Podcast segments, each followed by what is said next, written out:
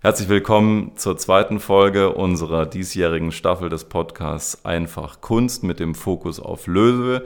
Ich freue mich heute ganz besonders über das Gespräch mit Herrn Marco Müller, dem Chefdesigner des Unternehmens. Guten Morgen, Herr Müller, und herzlich willkommen.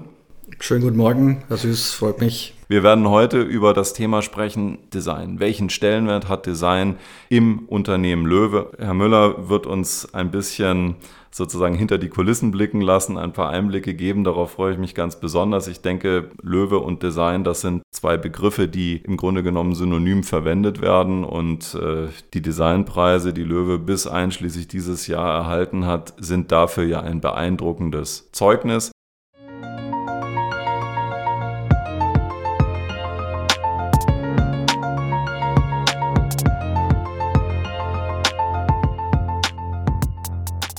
Herr Müller, kommen wir doch ganz kurz zu Ihnen. Mich würde natürlich mal interessieren, wie wird man denn Designer? Was waren so Ihre Stationen? Wie sind Sie zu Löwe gekommen? Und ja, können Sie uns darüber irgendetwas erzählen? Ja, das ist eigentlich äh, eine ganz spannende Geschichte, weil äh, das doch ein relativ krummer Werdegang meinerseits äh, war. Ich habe tatsächlich als Industriekaufmann gestartet eine klassische Lehre als Industriekaufmann gemacht, irgendwann mal festgestellt, dass ich in diesem Beruf auf der technischen Seite nicht weiterkomme und dann war eben der Wunsch da, doch mit der Schule weiterzumachen und äh, bin dann Maschinenbau in Coburg gelandet, habe bis zum Vordiplom dort studiert, habe aber dann nach dem Vordiplom in den Studiengang Integriertes Produktdesign gewechselt und habe dann auch mein Diplom als Produktdesigner gemacht. Und bin dann tatsächlich direkt nach dem Abschluss 2005 direkt bei der Firma Löwe gelandet. Löwe ist natürlich in der Designszene im Begriff, war schon immer ein Begriff, äh, hat einem während dem Studium auch immer begleitet. Und dadurch, dass ich ja ein mehr oder weniger gebürtiger Oberfranke bin, ist das natürlich auch naheliegend, äh, sich ein oberfränkisches Unternehmen auszusuchen. Und da war Löwe natürlich das, was am naheliegendsten war und hatte natürlich auch das Glück, dort direkt als Junior Designer anzufangen 2005. Das leitet im Grunde genommen gleich über zu der nächsten Frage, nämlich der, die ich mit Ihnen kurz besprechen möchte. Diese beeindruckende Bilanz von mehr als 70 internationalen Design- und Innovationsawards seit 2005. Nicht alle Auszeichnungen und Preise davor eingerechnet. Ich glaube, das sind über 300 dann. Das ist ja eine wirklich unglaubliche Bilanz, kann man sagen, für ein Unternehmen. Ich weiß nicht, ob das ein Standard ist, aber was daraus deutlich wird, Design hat einen hohen Stellenwert im Unternehmen und da würde ich einfach mal gerne mit Ihnen drauf eingehen. Also wie muss man sich das vorstellen? Wie äh, ist der Punkt Design im Unternehmen angesiedelt? Wie nimmt man da Einfluss äh, auf das Produkt selber? Welchen Einfluss hat das auf das Marketing, auf die Marke selber? Sie hatten das ja schon kurz anklingen lassen. Erzählen Sie einfach mal, ich finde das hochspannend. Design hat ja, wie gesagt, schon immer einen sehr, sehr hohen Stellenwert, auch wenn man damals den Begriff Design vielleicht noch nicht verwendet hat. Früher sind Holzgehäuse entwickelt, entworfen worden, was im Grunde genommen ja auch schon Design ist. Dann kamen neue Technologien dazu, äh, Bakelit, heute ist es Kunststoff, was ganz andere Möglichkeiten der Gestaltung natürlich zulassen. Und in diesem Zuge der Entwicklungen haben, hat sich dann wahrscheinlich neben dem Techniker und dem Elektroniker sicherlich auch der Berufszweig des Designers, neben den Architekten, früher waren es die Architekten, die eher diese Gestaltung auch von einzelnen Produkten übernommen haben, hat sich tatsächlich der Beruf des Produktdesigners an sich äh, herauskristallisiert, der dann auch bei Löwe Einzug äh, gefunden hat und dann mehr und mehr eben an den Radios und den TV-Geräten mit Gestaltung angesetzt hat, um die Technik vernünftig zu verpacken, in Anführungszeichen, und das Produkt begehrlich zu machen für den Kunden. Wir hatten in unserem Vorgespräch mit Herrn Steiner, das war der erste Podcast, hatten wir schon so ein bisschen auch zur Geschichte des Unternehmens gesprochen. Und da kamen wir auf den Punkt, dass es seit den 50er Jahren, ich glaube seit 1951, dann eine eigene Abteilung, also natürlich nicht mit hunderten Mitarbeitern, aber eine eigene kleine Abteilung für Formgestaltung war. Das ist vielleicht der Begriff, den man am ehesten mit dem heutigen Design in Verbindung bringen kann. Also setzt ja doch schon relativ früh an. Als Sie 2005 zu Löwe gekommen sind, können Sie was zu, der, zu, zu dem Bereich erklären? Designer waren eben schon immer bei Löwe unterwegs. 2005, äh, wie ich dazu gekommen bin, war die Abteilung tatsächlich relativ klein. Das war der Herr Edmund Englich als Designchef fürs Designmanagement. Und ich äh, bin als Junior Designer, Industrial Designer dazugekommen, um die verlängerte Werkbank ins Unternehmen darzustellen. Also das heißt, wir haben damals hauptsächlich mit externen Designbüros zusammengearbeitet, also Phoenix Design aus Stuttgart beispielsweise oder Design 3 aus Hamburg, waren auch noch ein paar andere dabei. Und Herr Englich hat das eben koordiniert die einzelnen Projekte und Aufgaben, Produkte, die es zu gestalten gab, wurden eben von diesen externen Designbüros entwickelt, entworfen in den, in den typischen Gestaltungsphasen. Ab diesem Zeitpunkt, wo eine Designverabschiedung stattgefunden hat, wurde das Projekt an äh, die Entwicklung, an unsere Konstruktion und ins Unternehmen gegeben. Und ich war dann dafür verantwortlich, dass das, was die externen Designer vorempfunden haben, mit den Konstrukteuren und den, und, den, und den Technikern im Prinzip so umzusetzen, wie sich das der Designer auch vorgestellt hat.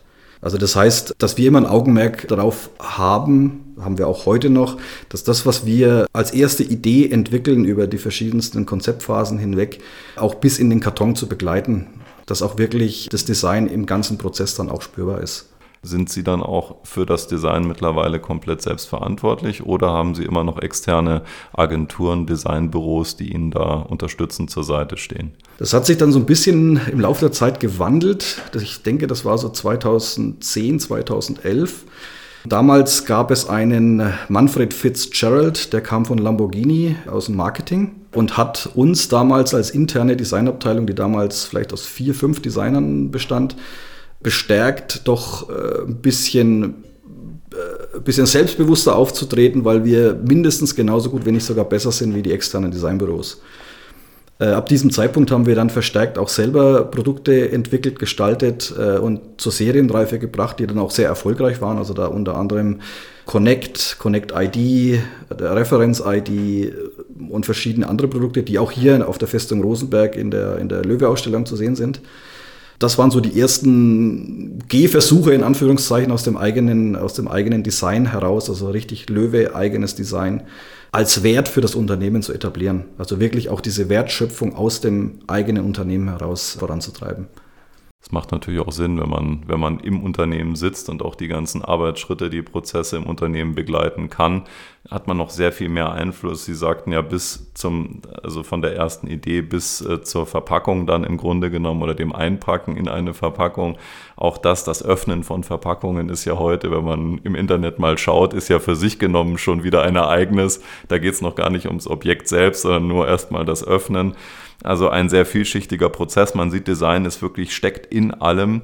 Äh, bevor wir vielleicht ins Detail des Designs nochmal reingehen, vielleicht auch damit sich unsere Zuhörer darunter und Zuhörerinnen ein bisschen was vorstellen können. Einer dieser ganz besonders wichtigen äh, Preise, Design Awards, ist der EF Award. Und da würde ich Sie einfach mal fragen wollen, wie ist das in der Designwelt? Also wie muss man den ungefähr gewichten? Und ich habe gehört, Löwe hat da ja aktuell gerade auch schon wieder abgeräumt. Also insofern, was ist der EF Award? Wie kommt sowas zustande? Wie kommt ein Produkt äh, sozusagen zu der Bewertung? Und wenn Sie darüber was erzählen könnten. Also im Designbereich ist der EF Award oder auch der Red Dot Award oder es gibt einen German Design Award. Das sind Awards vergleichbar mit einem Oscar oder einer Oscar-Verleihung oder einer Grammy-Verleihung. Also hat denselben Stellenwert für uns als Designer und ist ein unheimlich wichtiger Gradmesser, ob wir mit unserer Designleistung oder mit, unserer, mit unserem Gestaltungsansätzen den Zeitgeist treffen, ob wir mit unserem Design, was, was wir entwickeln, äh, konkurrenzfähig sind und, wie sagt man da, dem Wettbewerb ebenbürtig, wenn nicht sogar überlegen sind. Also das spiegelt sich dann darin wieder, dass es in diesen Awards mehrere 10.000 Einreichungen gibt pro Jahr äh, und davon maximal 40 Prozent mit einer Auszeichnung für, für gute Designqualität ausgezeichnet werden und weniger wie ein Prozent mit der höchsten Auszeichnung, also für höchste Designqualität. Das ist unter anderem eben auch unser Löwe Iconic, der jetzt im Moment aktuell im Markt eingeführt wird, ist auch mit dem IF Gold Award ausgezeichnet worden. Das ist die höchste Auszeichnung überhaupt. Das ist wie ein Oscar für den besten Film. Beeindruckend. Vielleicht nehmen wir das gleich auf und werfen da mal den Blick in den Prozess im Unternehmen selber. Wenn wir eben dieses, dieses jetzt äh, zuletzt ausgezeichnete Produkt nehmen, wo sind Sie da eingestiegen? Also alles, was Sie uns natürlich erzählen dürfen oder können. Aber wo beginnt sozusagen der Prozess und wo endet er? Sie hatten das vorher schon grob skizziert, aber äh, beispielsweise wozu entwickle ich einen neuen Fernseher, könnte man sich jetzt fragen. Es gibt doch schon welche, also auch die ausgezeichnet sind. Warum mache ich jetzt etwas Neues auf dem Markt? Wie kommt es zu der Idee äh, und wie ist der Weg von der Idee zum fertigen Produkt? Vielleicht, wenn Sie darauf eingehen könnten, vor allem natürlich unter der Perspektive des Designers. Was sind da Ihre Aufgaben? Also Ideen generieren wir eigentlich andauernd. Also das ist, wenn man einfach nur mit offenen Augen und Ohren durch die Welt geht, fallen einem viele Dinge auf, viele Produkte auf, die vielleicht verbessert werden können oder vielleicht noch eine Funktion, die schlecht umgesetzt ist oder gar nicht funktioniert. Es verändern sich Materialien, es verändern sich Technologien, es verändern sich die Bedürfnisse der, der Menschen. Die Politik ändert sich. Also Beispiel hatte ich da genannt, äh, diese äh, also Klimapolitik und auch Elektromobilität, äh, was natürlich einen Umschwung auch in der, in der Industrie vorantreibt und vorantreiben soll. Und dadurch entstehen immer wieder neue Ansätze für neue Produktideen, auch für Produkte, die es heute noch gar nicht gibt. Und auf diese Dinge achten wir natürlich. Also wir suchen uns die Sachen natürlich übers Internet, man bekommt die Sachen über die Medien mit. Wir besuchen Messen, sprechen mit Lieferanten, sprechen mit Technologiepartnern. Und da kommen dann auch die einzelnen Ideen her. Also wenn es neue Technologien sind, entwickeln sich Produkte um die neue Technologie oder um das neue Material. Es können aber auch einzelne Ideen sein, die von unserem äh, Chef kommen oder von uns selbst, wo wir dann einfach neue Produkte entwickeln und diese halt dann von der ersten Idee über erste Skizzen, die wir anfertigen.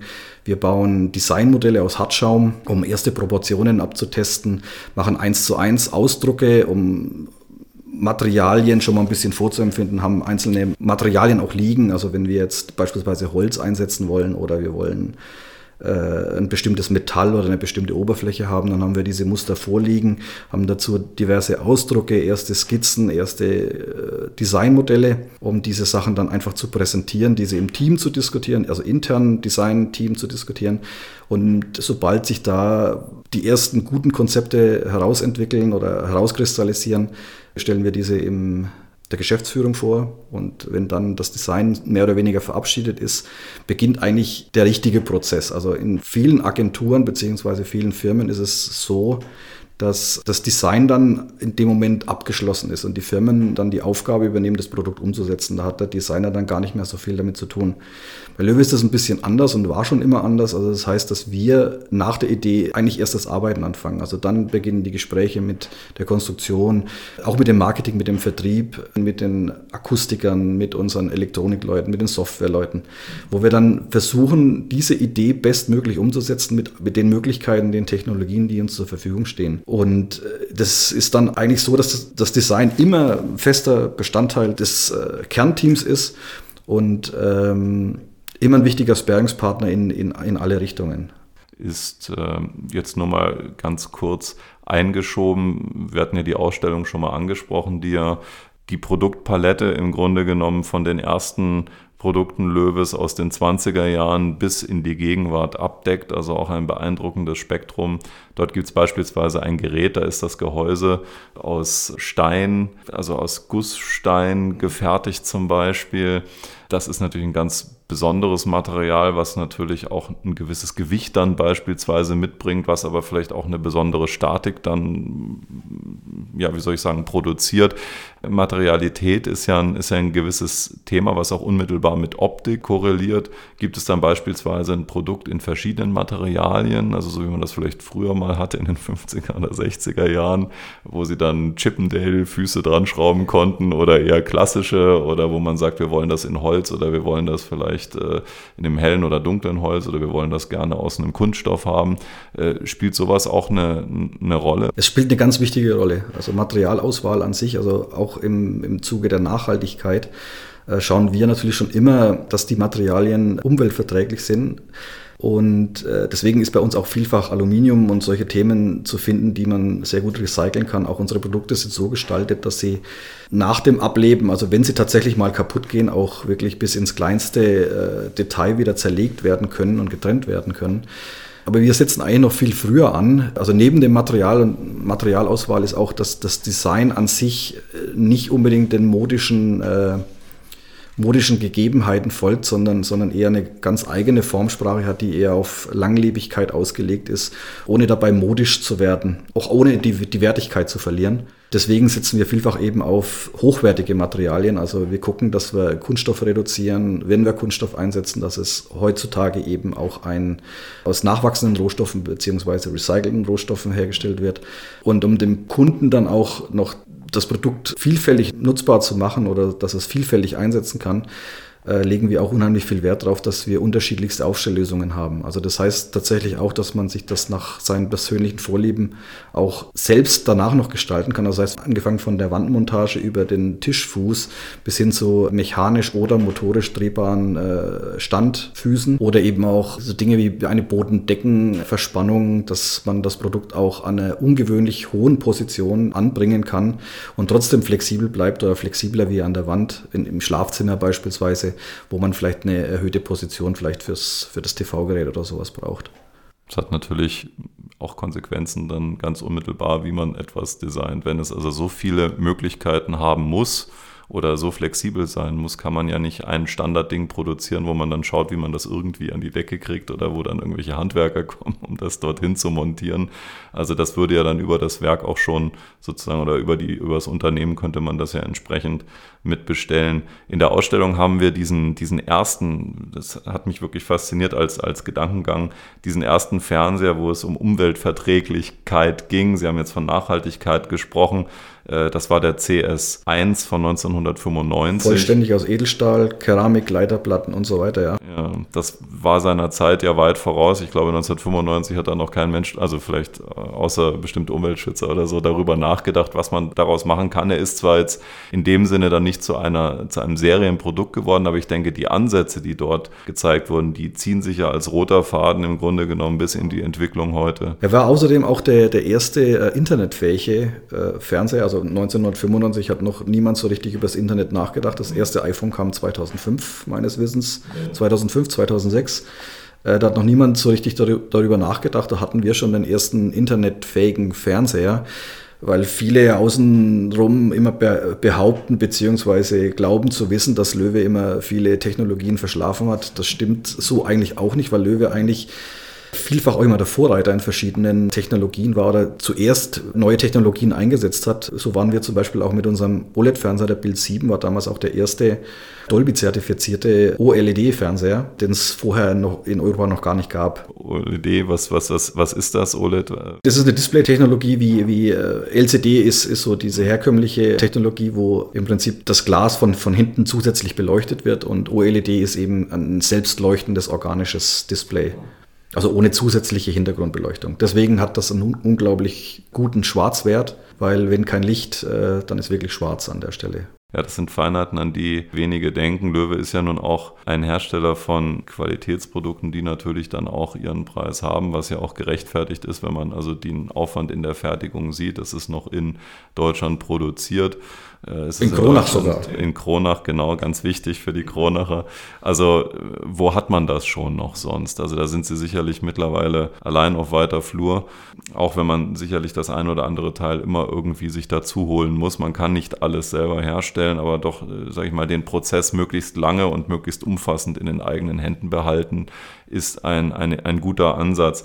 Sie sprachen schon gerade von Technologien wie beispielsweise in der Schnittstelle zum Internet über das, äh, über das Fernsehen, das äh, eigentlich ein zukunftsweisender Gedanke war. Heute ist das Standard äh, diese Smart Homes, sage ich mal, wo der Kühlschrank selber das Essen bestellt und alles miteinander vernetzt und steuerbar ist gegenseitig. Da sieht man ja das weitergedacht. Da hat also Design in gewisser Weise als Zukunftsdesign vielleicht auch schon eine Rolle gespielt. Wir haben viel von außen gesprochen, also von der Hülle des Gerätes beispielsweise, von der Qualität ähm, äh, der Ausführung, von der Flexibilität in der Anbringung bezieht sich das Design auch auf das, was das Gerät im Inneren sozusagen bereithält. Ich meine jetzt nicht irgendwelche Dioden oder Leitungen, sondern die Technik, die Anwenderfreundlichkeit. Ist das auch eine Frage des Designs? Es ist tatsächlich so, dass man, wenn man an Design denkt, immer erst an das Styling denkt, in Anführungszeichen, also das, was außenrum passiert. Die Designer machen ein bisschen Farbe drauf und hier ein Chromkey dahin. Ist tatsächlich nicht so. Also wir sind ja von der ersten Idee, also auch von den ersten konstruktiven Ideen mit dabei. Das ist bei einem Fernseher mittlerweile, hat sich das alles so ein bisschen standardisiert, weil wir versuchen auch sehr lange rückwärtskompatibel zu bleiben, vor allem mit unseren Aufstelllösungen. Auch die Aufstelllösungen haben eine sehr, sehr hohen mechanische Komponente, wo alles sauber miteinander funktionieren muss. Das ist nicht nur, dass das der Ingenieur alleine entwickelt, sondern das ist immer eine, eine Gemeinschaftsarbeit aus Konstruktion und Design. Und auch bei Audioprodukten und so weiter arbeiten wir eng mit den, mit den Akustikingenieuren zusammen, weil der Designer guckt natürlich immer alles, das möglichst klein und möglichst kompakt wird. Der Akustiker möchte möglichst viel Volumen und so weiter. Und da gibt es natürlich dann auch immer hohen Diskussionsbedarf, wer jetzt den Zuschlag bekommt, aber es ist immer ein Kompromiss aus beiden. Und natürlich versuchen alle Instanzen, ob es die Konstruktion ist, die Akustikingenieure, die Sachen unter einen Hut zu bringen und wirklich das beste Produkt und äh, die beste Kombination aus allem zu finden, dass der Kunde das beste Nutzererlebnis hat und sich mit dem Produkt lange wohlfühlt und Spaß daran hat. Also diese Orientierung am Benutzer ist ja ein, äh, vielleicht in der Anfangszeit des Unternehmens, wenn wir also jetzt gut in den 20er und 30er Jahren, das können wir, denke ich mal, ausklammern in dem Moment, aber wo wir sagen, in der Nachkriegszeit, als auch die Fernsehproduktion ja anfängt, in den 50er Jahren setzt ja das Unternehmen, das ja aus dem Bereich Radio eigentlich kommt, auch wenn man schon Pionierleistungen im Bereich Fernsehen geleistet hat, aber setzt ja dann verstärkt auf das Fernsehen und dafür ist, denke ich, Löwe auch weithin bekannt gewesen und ist es nach wie vor als Fernsehhersteller. Nun gibt es, das können wir zum Beispiel auch in der, in der Ausstellung sehen und ich habe das ja auch schon gemerkt, natürlich auch Produktlinien, die sich an ein breiteres Publikum denken, äh, wenden. Also wenn ich beispielsweise an Wie bei Löwe denke, äh, was wäre das, äh, also was ist da jetzt der Unterschied? Also ist das eine andere Zielgruppe, ist das eine andere Herangehensweise, sind das andere Produkte? Können Sie dazu was sagen? Das würde mich mal interessieren, weil Löwe ist doch eigentlich Löwe. Warum gibt es dann ein Wie bei Löwe zum Beispiel? Das hat mehrere Gründe tatsächlich. Also in erster, erster Linie ist Löwe natürlich für hochwertige Sachen bekannt, also hochpreisig in Anführungszeichen, hochwertig und äh, spricht unter Umständen eher ein älteres Publikum, ich sage jetzt mal ab 40 plus an, die eben das entsprechende Kleingeld vielleicht auch haben. Und das ist eben der, der Versuch oder der Ansatz zu sagen, Löwe kann auch äh, günstiger in Anführungszeichen, aber ohne die Wertigkeit zu verlieren, mit äh, moderneren Materialien ist der falsche Ausdruck, aber mit frischeren Materialien umzugehen, mit frischeren Farben umzugehen. Auch wenn man an einen Lautsprecher denkt, äh, eher bei den hochwertigen Lautsprechern geht es eher um die Bandbreite des Klangs und so weiter, wo viel, viel Ingenieurskunst reinfließt. Bei einem Bluetooth-Speaker für eine jüngere Generation ist erstens laut wichtig und der Preis muss stimmig sein. Und das ist eigentlich das, was wir da, was wir an der Stelle verfolgen. Also das heißt, auch hier erschließt man sich neue Märkte und das sind natürlich auch Designleistungen, die Sie dann umsetzen, weil Sie müssen ja sozusagen von der Linie, die Sie als großes Mutterschiff-Unternehmen sozusagen haben, müssen Sie auch eine Entsprechung dann für diese jüngere Zielgruppe herstellen können. Das ist dann, denke ich, auch natürlich vorrangig Ihre Aufgabe mit der Designabteilung. Das ist nicht immer einfach. Ich meine, ich als 48-Jähriger habe dann schon auch manchmal Schwierigkeiten, mich in einen 20-Jährigen reinzuversetzen. Das ist ist aber dann so ein bisschen was, was die Designer tatsächlich können, ist auch die persönlichen Vorlieben mal so ein bisschen auszublenden und sich wirklich auf den Nutzer einzulassen. Also was passiert da? Also wir beschäftigen uns natürlich dann auch mit der Zielgruppe ausreichend und umfassend so dass wir ein Bild bekommen. Wir befragen die Leute natürlich, die jungen Leute, genauso wie wir für Löwe die entsprechende Zielgruppe auch befragen. Äh, auch wenn wir Designmodelle gebaut haben, wir zeigen das im Vorfeld ausgewählten Personen mal, was halten sie davon? Ist die Farbe in Ordnung? Ist euch das zu wild? Passt die Form? Ist das Material für euch angenehm genug? Ist es robust genug? Und so weiter und so fort. Und das sind so Dinge, die wir im Vorfeld, bevor wir mit den ersten Dingen tatsächlich anfangen, das mal abzuklären und auch zu gucken, was macht die Konkurrenz natürlich? Wie gehen die diese Themen an?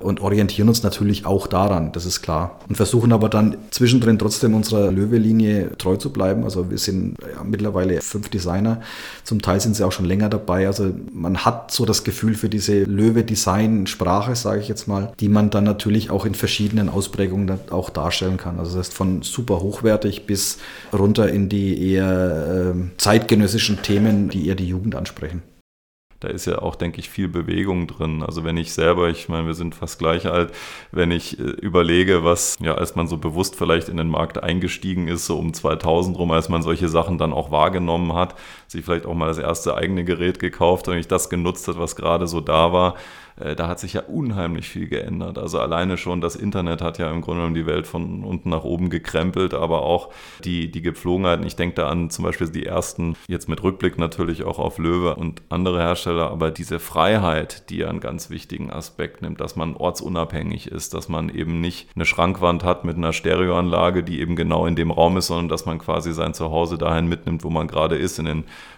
50er Jahren vielleicht auf dem Mofa mit einem Kofferradio und einer Decke ne, an den Baggersee. Heute vielleicht, ich weiß nicht, mit einer Flasche Bier in die Stadt und dann hat man eben diesen, wie heißt das, Woofer, diesen Verstärker da äh, dabei. Bluetooth-Lautsprecher, genau, das sieht man ja überall. Also wenn hier junge Leute durch die Straße gehen, hört man die Musik ständig mit, ob man will oder nicht.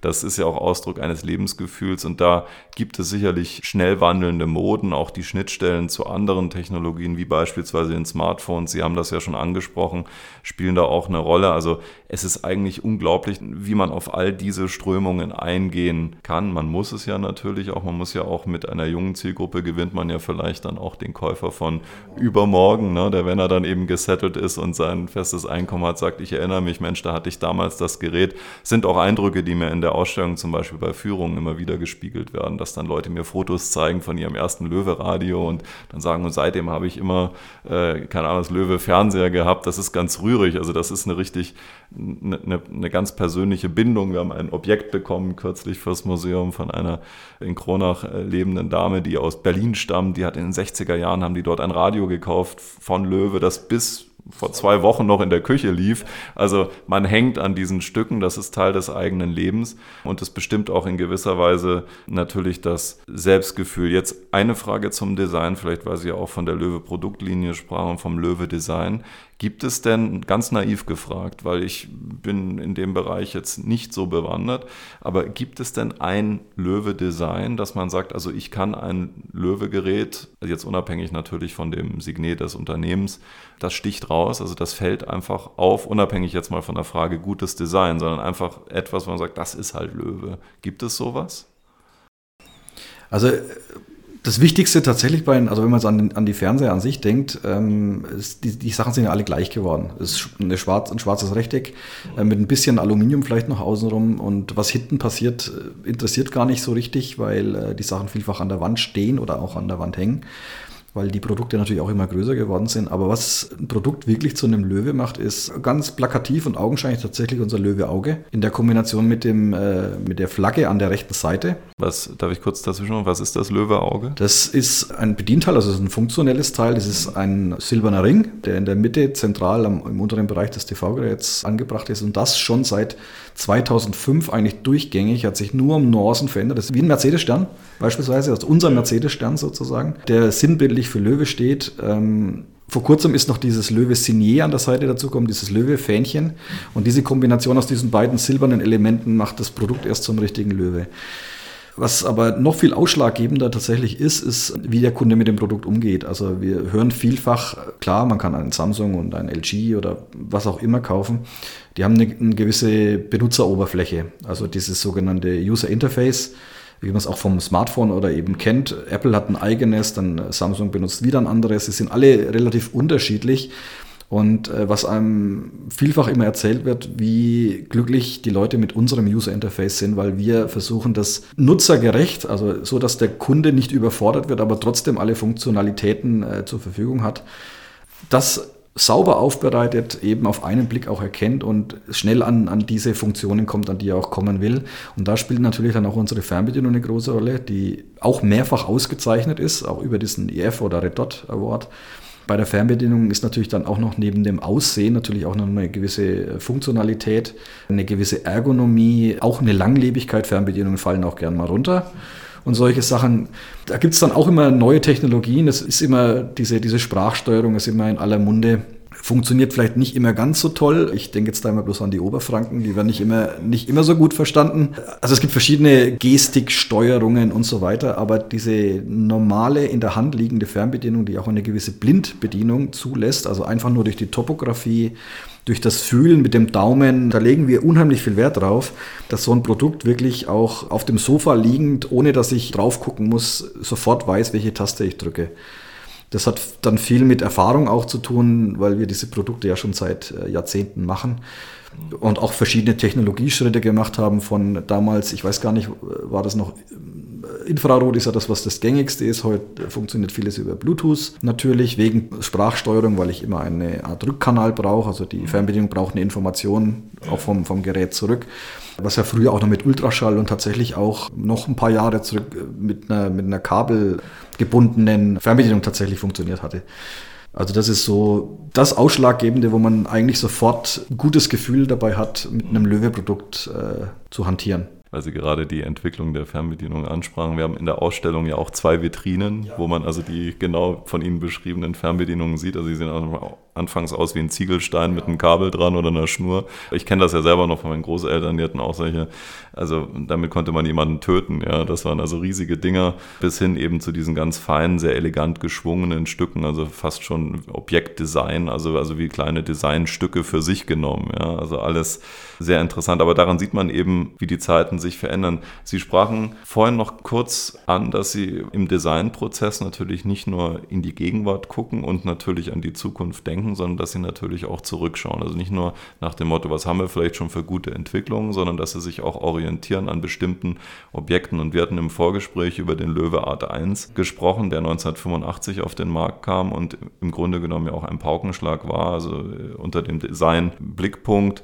der in großen Designsammlungen heute zu sehen ist, noch ein Röhrenfernseher, also der nach hinten auch eine gewisse Räumlichkeit braucht. Heute mit dieser Flachbildschirmtechnologie haben sie ja, ich weiß nicht, vielleicht 50 Zentimeter nach hinten. Damals brauchten sie gefühlt noch einen Meter.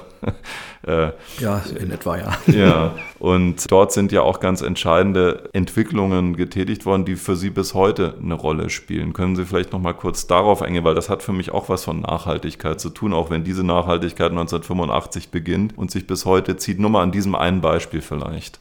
Das ist tatsächlich, tatsächlich eine spannende Geschichte, weil wenn man noch ein Stück weiter, also vor 1985 denkt, ist vielleicht vielen Leuten noch diese TV-Truhe in Erinnerung. Also ein Möbelstück, in Anführungszeichen, das den Fernseher beinhaltete und wenn ich nichts sehen wollte, mache ich die Tür zu, beispielsweise diesen Rollvorhang oder was es da früher auch verschieden, verschiedenste Themen gab.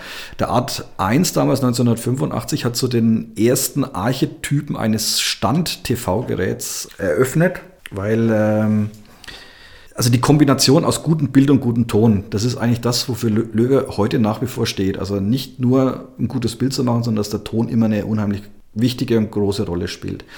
Und das hat der Art 1 natürlich in bester Art und Weise erfunden sozusagen oder vorgegeben, einfach einen großen Ton unter dem Bild zu haben.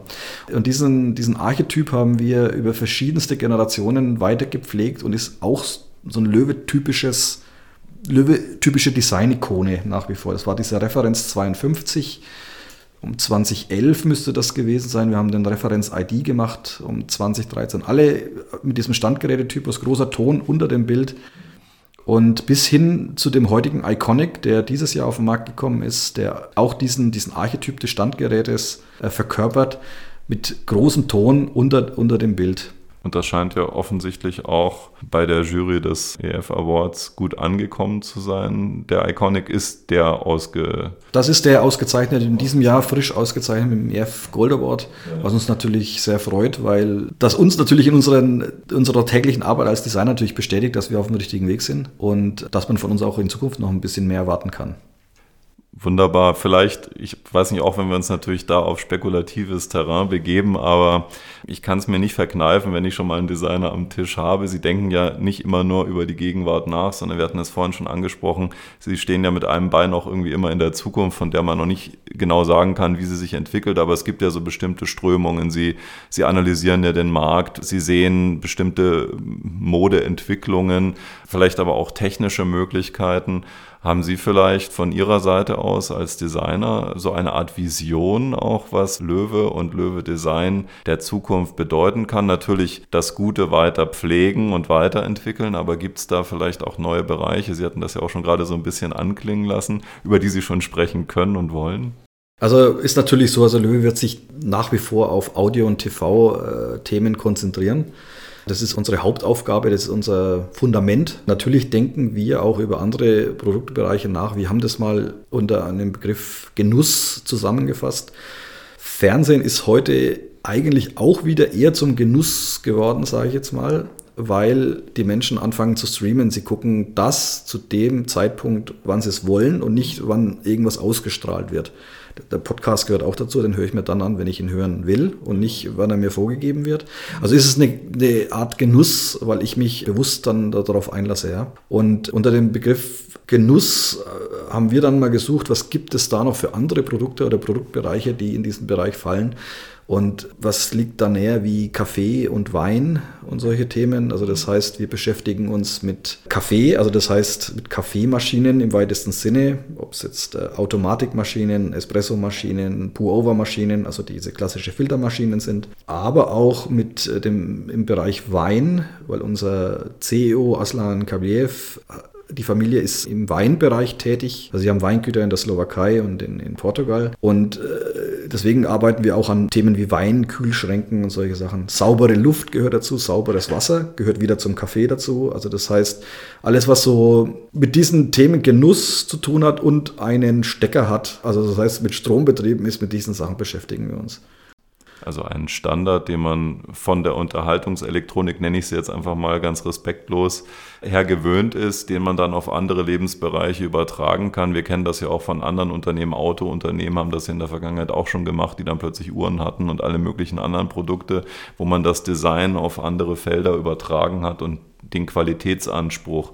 Also das ist jetzt in dem Sinne äh, kein Verrat, sondern das ist eigentlich eine logische Konsequenz. Und wie Sie schon sagen, wenn man ein bestimmtes Segment wahrscheinlich auch anspricht an Kunden, dann ist da auch ein gewisser, ja, Sinn für Genuss, ein, eine gewisse Freude auch am Genuss da. Sonst hätte ich ja auch kein Gerät von Ihnen beispielsweise und würde mir halt irgendwas holen für äh, einen kleinen Preis. Die Lebensumgebung wächst ja auch so ein bisschen zusammen. Also es ist ja nicht mehr so, dass eine Kaffeemaschine klassischerweise in der Küche steht, sondern dadurch, dass Kaffee auch in, den, in, der letzten Zeit einfach einen riesen Stellenwert gewonnen hat, wieder ist präsent, auch Kaffee selbst zuzubereiten, also weg von den Automaten hin zum selbermachen, dass diese Dinge auch mehr und mehr wieder in den, in den, äh, in den Wohnraum tatsächlich wandern, weil es zum Teil des, äh, des Lebens der Lebensphilosophie dazugehört. Also vielleicht ein gutes, eine gute Schallplatte vielleicht auch mal wieder hören, beispielsweise. Ja, also über Schallplattenspieler denken wir natürlich auch wieder nach, haben wir ja früher auch gemacht. Also auch diese Dinge, hochwertige Musik den Kunden wieder bereitzustellen mit den entsprechenden Geräten, Lautsprechern und so weiter. Dieses Portfolio werden wir noch ausbauen in der Zukunft und dann eben eine gute Tasse Kaffee dazu oder vielleicht ein Gläschen Wein. Bei mir wäre es jetzt eher ein Fläschchen Bier, aber das eine schließt das andere ja nicht aus. Ja. Und Oberfranken, glaube ich, sind so mehr die Biertrinker und deswegen glaube ich, dass das ganz gut passt.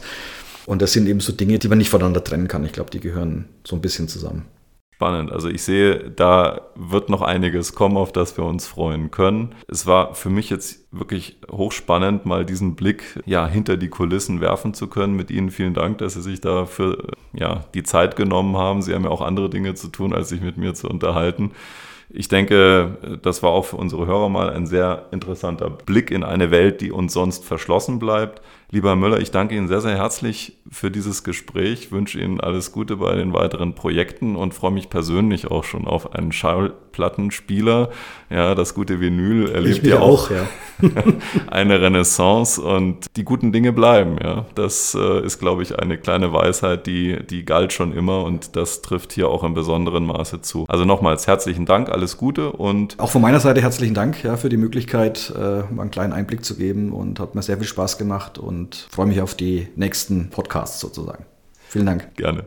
Unseren Hörern wünsche ich viel Freude beim Hören dieses Podcasts. Ich würde mich freuen, wenn Sie auch die weiteren Folgen hören wollen. Unsere nächste Folge wird sich mit Madeleine Ma, der Marketingleiterin der Firma Löwe, beschäftigen, wo wir uns das Unternehmen anschauen, jetzt auf dem Weltmarkt. Auch eine interessante Frage von Kronach in die Welt. Insofern bleiben Sie uns treu, hören Sie uns weiter und auf Wiedersehen.